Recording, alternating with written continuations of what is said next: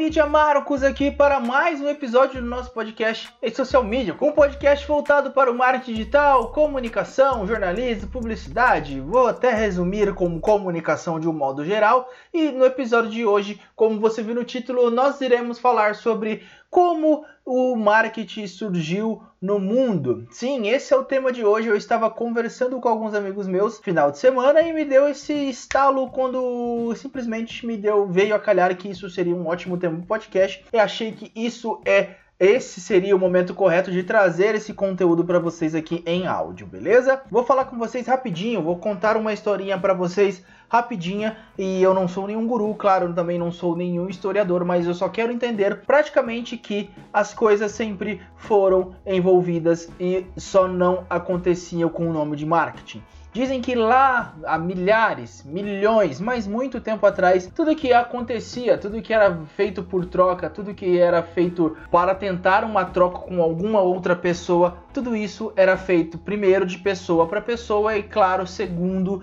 com alguma técnica de persuasão ou alguma chantagem, que querendo ou não, mesmo sendo ruim, é uma técnica de persuasão, ou alguma conversa onde a pessoa tinha um nível de conhecimento maior do que a outra. E por que, eu falei isso primeiro, antes de falar sobre como surgiu o marketing ou o que significa marketing, para ser mais específico? Porque eu quero que você entenda o seguinte: o significado, o significado é legal, né? O significado que o Kotler traz para gente sobre marketing, que o marketing é a atividade humana dirigida para satisfações das necessidades e desejos por meio de processos de troca. Foca lá na atividade humana e é por isso que eu contei essa história primeiro, para depois trazer o significado para vocês, justamente para que você entenda. Claro que já falei isso lá no perfil Social Media Marketing, já falei isso aqui no podcast e vou repetir que o marketing é, são estratégias feitas para que você consiga conversar, comunicar, entreter pessoas. E para que fazer essa introdução? Para que chegar e falar tudo isso? Claro, além de a gente poder fazer essa associação, essa correlação entre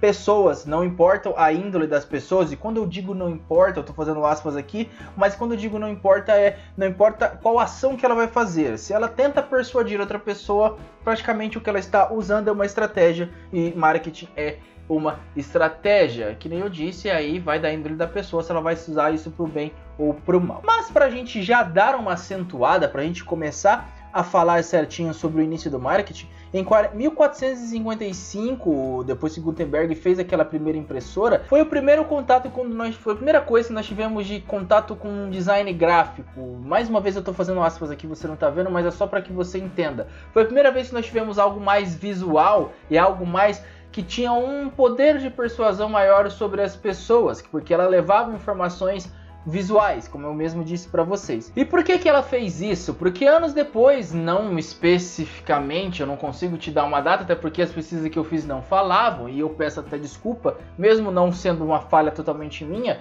mas anos depois, esse, essa máquina que começou a impulsionar os primeiros anúncios, aquelas primeiras propagandas, aí já voltado mais para propagandas e as primeiras, os primeiros anúncios foram feitos através dessa máquina. Então, muito legal essa, esse quesito de marketing que o Gutenberg trouxe para gente.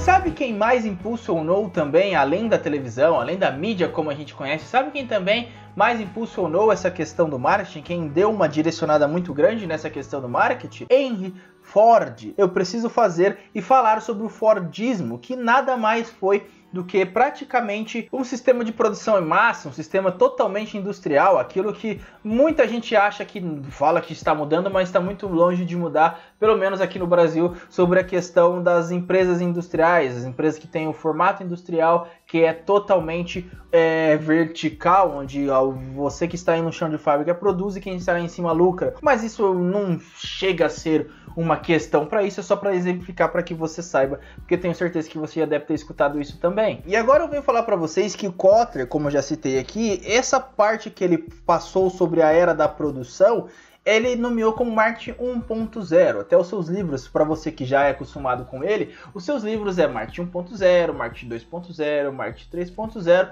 e marketing 4.0, que é onde ele faz os estudos sobre as reações e os consumos das pessoas durante os anos que vão se passando e começa a trazer novos conceitos, começa a dividir o marketing, começa a explicar como ele precisa ser é, é, utilizado pelo, pelo meio digital e tanto que do marketing 3.0 para o Marketing 4.0, esses dois livros maravilhosos, ele deu uma boa clareada na nossa mente. Se você não leu ainda, por favor, eu recomendo que você leia Marketing 4.0. Está disponível em todas as livrarias do Brasil, do BR. Mas nessa época, quando começou o marketing, a concorrência era muito baixa, até porque, como eu acabei de dizer, era um termo novo, era um sistema, mesmo sendo na era de produção, mesmo sendo um sistema industrial, era muito novo e o termo era muito baixo. E conforme eu falei para vocês que o tempo foi passando, o que acontece é que muita gente descobriu a fórmula de fazer, muita gente começou a vender essa fórmula de fazer, muita gente começou a utilizar de maneira, de maneira individual, de maneira em que ela mesma começou a fazer,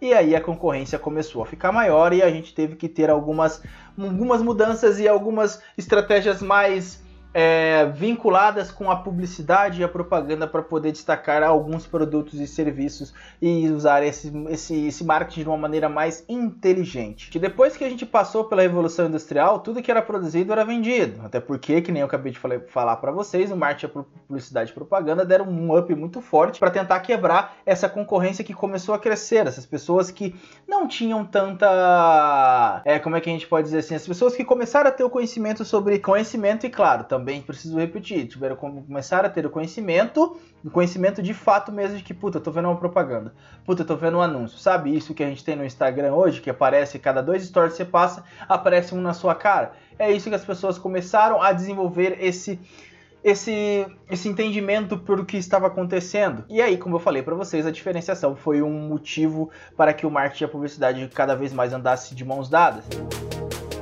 Isso, claro, lá no mundo. Aqui no Brasil chegou lá por 1950, ali, quando a gente tinha. Nos anos 50, vou colocar 1950, não quero cravar a data. Quando a gente estava em um período de aceleração econômica muito grande. E isso começou a levar o Brasil para um patamar também de vendas. Como você sabe, o brasileiro é muito criativo. E não é porque estamos em 2020 que o brasileiro era menos criativo nos anos 50. Imagine lá quando chegou o marketing, as pessoas que tinham mais condições de ter um estudo as pessoas que sabiam escrever o português correto e as pessoas que estavam começando a se encantar pela televisão, por aquilo que a gente sabe muito bem que vai começa a mudar o seu cotidiano e você se sente muito mais criativo. Então imagine as propagandas que tinham na época. E quem também deu um up para que essas mudanças acontecessem, na verdade quem também não, mas o que foi que deu um up também foi o governo do Juscelino Kubitschek. Nos anos 50, quando ele, as mudanças tecnológicas começaram a despontar no Brasil, foi uma ajuda muito boa para o marketing, principalmente porque é, a publicidade, principalmente no rádio, começou a ter as rádios novelas, começaram a ter coisas que prendiam o público de certa maneira. O entretenimento começou a fazer parte das vidas das pessoas e quando tem entretenimento com uma boa propaganda, a gente sabe muito bem, principalmente no rádio onde ele desperta sua imaginação, a gente sabe muito bem que começa a voar as coisas e por isso o rádio ainda se mantém até hoje. Eu acho que o rádio se mantém muito por causa disso, porque ele trabalha, aqui é um livro, ele trabalha muito sua imaginação e muita gente gosta de sentir. A única diferença aí também para a gente já começar a encaminhar o final desse episódio é que o marketing nessa época, dos anos 50, dos anos 60, dos anos 70, ele pensava muito em vender, até mesmo como a administração começou a ter ali um braço dentro do, do marketing ele pensava muito em vender e não se preocupava com as pessoas. Lembra da definição que eu dei lá no começo?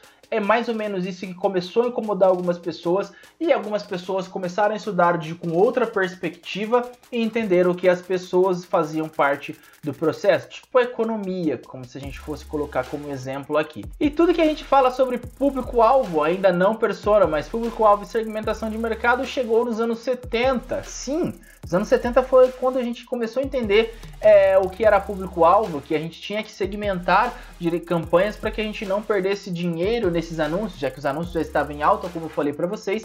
Foi por aí que a gente começou a entender certinho como que era, como precisava segmentar, entender o pensamento das pessoas, tudo que a gente faz hoje com um pouquinho mais de assertividade, eu digo isso porque não é todo mundo que consegue acertar, mas a gente consegue entender certinho qual é esse público. Então, recapitulando, o que impulsionou o marketing foi lá em 1455 com Gutenberg criando a sua máquina que poderia é, criar impressões, aspas de novo estou fazendo, você não está vendo aqui, coisas que poderiam ser escritas à mão e começou a impulsionar os anúncios. Daí para frente a evolução industrial deu outra impulsão, a origem do marketing também veio com o Fordismo, que nem eu disse para vocês, e por aí foi caminhando o marketing com empresas entendendo que pessoas eram importantes, mesmo ainda sendo no período industrial e a venda do produto sendo a coisa mais importante, mas algumas empresas começaram a entender que precisava ter os conceitos de marca. E aí começou a man de andar de mãos dadas com a publicidade e as coisas começaram a andar até o que a gente chegou sobre marketing digital humanizado, marketing humanizado, não é digital humanizado não, marketing humanizado.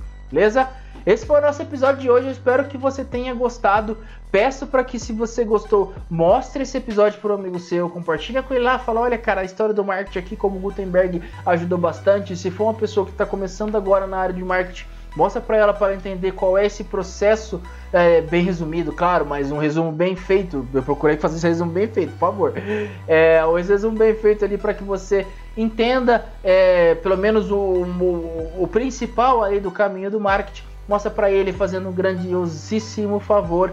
E siga a gente aqui no podcast. Toda semana eu tô tentando trazer um conteúdo diferente para vocês aqui, um conteúdo que te entre... Entretenha. O português, o Pascoal agora deve estar me culpando muito que eu devo ter falado errado. Mas que te prenda atenção e também te informe alguma coisa. Então eu peço para que você continue aqui com a gente, siga a gente aqui no, no, no podcast. Muito obrigado e até semana que vem.